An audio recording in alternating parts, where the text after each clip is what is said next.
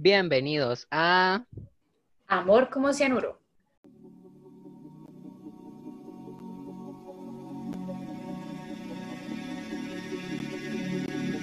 Porque recuerda, El amor puede ser tan tóxico como el cianuro.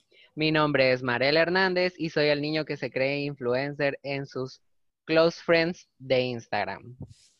mi nombre es Alison Macía y soy la chava de las crisis existenciales. Este será un podcast sobre experiencias amorosas fallidas, Y algunos consejos a los oyentes con relatos de algunos invitados especiales que nos compartirán sus historias amorosas que pueden ser tan tóxicas como el cianuro. Sintoniza nuestro podcast los lunes y viernes.